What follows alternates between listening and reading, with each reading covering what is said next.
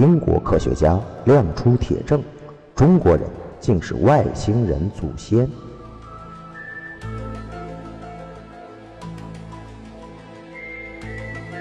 有关外星人、UFO 等等的报道一直有流传。最近，英国媒体近日报道，有一名英国首席科学家称，人类都是从外太空来到地球的外星人。难道是真有其事吗？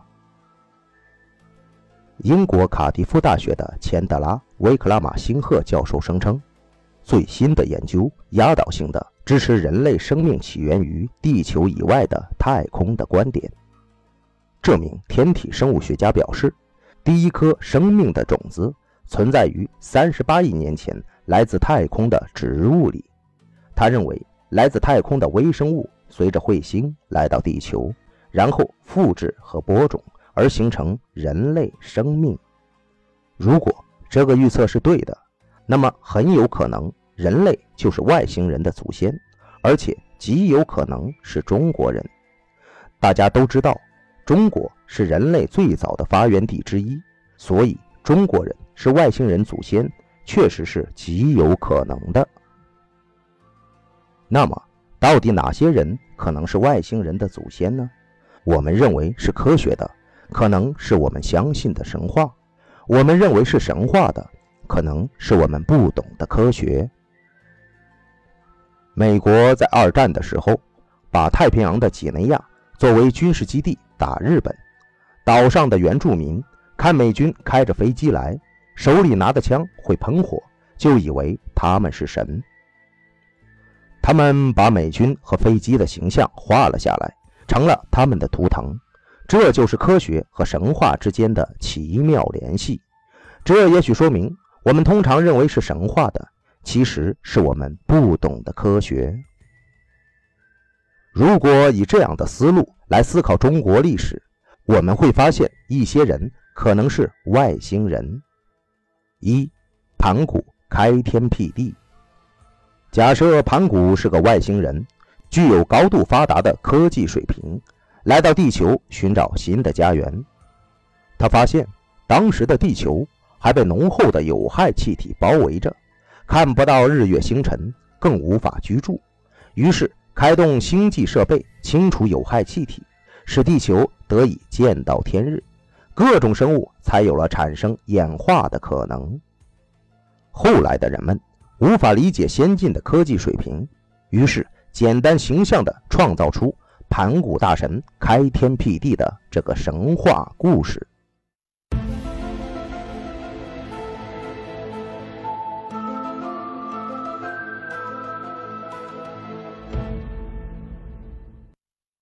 二，女娲补天造人。女娲是另外一个外星人，后于盘古来到地球。她做了两件大事：补天和造人。可能是由于盘古清除地球有害大气层的时候下手过狠，弄得地球的大气极为稀薄，不适合生物进化发展。就像我们现在常说的“臭氧层空洞”一样，天上也就是地球的大气层。到处都是窟窿。女娲一看这不行啊，于是就动手修补大气层。这个过程实际上就是以气补气，烧炼地球上的固体物质，比如石头等，变成气体飘到空中，增加大气的密度。于是神话就说，女娲炼五色彩石以补苍天。谁形单影只了，都会寂寞。外星的高智慧生物也不例外。于是，女娲搞了个生物实验室，照着自己的样子做实验，研究基因排列、高分子合成什么的，最后终于制造出了人类。三，皇帝乘龙飞天。传说皇帝在几百岁的时候乘黄龙升天，留给我们万世膜拜。一个人不可能活到几百岁。所以大家认为这是神话，不可信。可是如果他是外星人呢？也许活到几百岁也就很正常了。那么那条黄龙应该就是一条黄色的宇宙飞船，一架可以随意变形的先进机器。根据地球上各种生物的样子集思广益，飞船就变成了我们后人熟悉的龙的形象。这样，飞船回到外星报告科研成果就很形象生动了，简直就是一个标本大采集。我们现在看不到龙了，是因为外星飞船不是常来。还有，皇帝和蚩尤大战的时候，请来九天玄女来助阵，这更加说明他是外星人，他去外星老家搬救兵来了。四，唐尧贯月飞船。唐尧时期出了一件奇事，一群外星人驾驶着宇宙飞船来到了地球。据《晋十一纪》中记载。尧登位三十年，有巨渣浮于西海，闸上有光，夜明昼灭，海人望其光，乍大乍小，若星月之出入矣。闸长浮饶四海，十二年一周天，周而复始，名曰贯月闸，意为挂星闸。与人齐息其上，群仙含露以束，日月之光，则如明矣。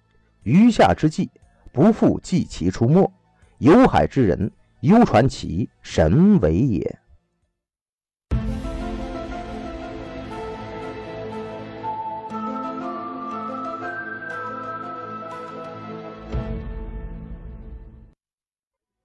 用科学的观点来看，这是一艘空水两用的飞船，浮于西海。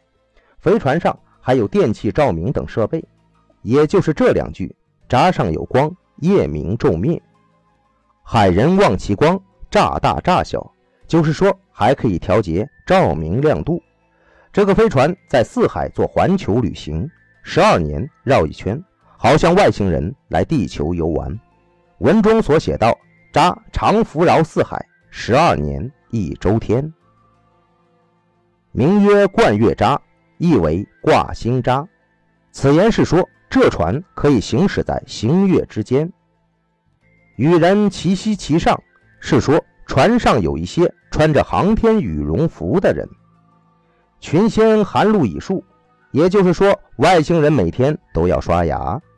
余下之际，不复计其出没，是讲后来太空船没有再来。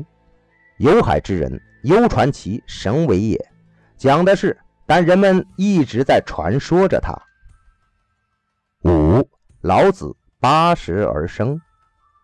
民间传说，老子的母亲怀孕八十年才生下了他，所以他的名字叫老子，意思就是年老的儿子。从地球人的生育规律来讲，怀孕八十年显然是不可能的，只能归于神话。然而，若老子和他的母亲都是外星人呢？若外星人怀孕的周期真是八十年呢？那么这就不是神话，而是科学了。有人会说，怀孕八十年多可怕呀，熬死孕妇了。不用担心，外星人的时间系统快慢和地球人的不一样。所谓的天上一天，地上一年，地球人眼里的八十年，或许只是外星人眼里的八十天呢。那么这么一算，外星人的孕期比我们地球人还要短。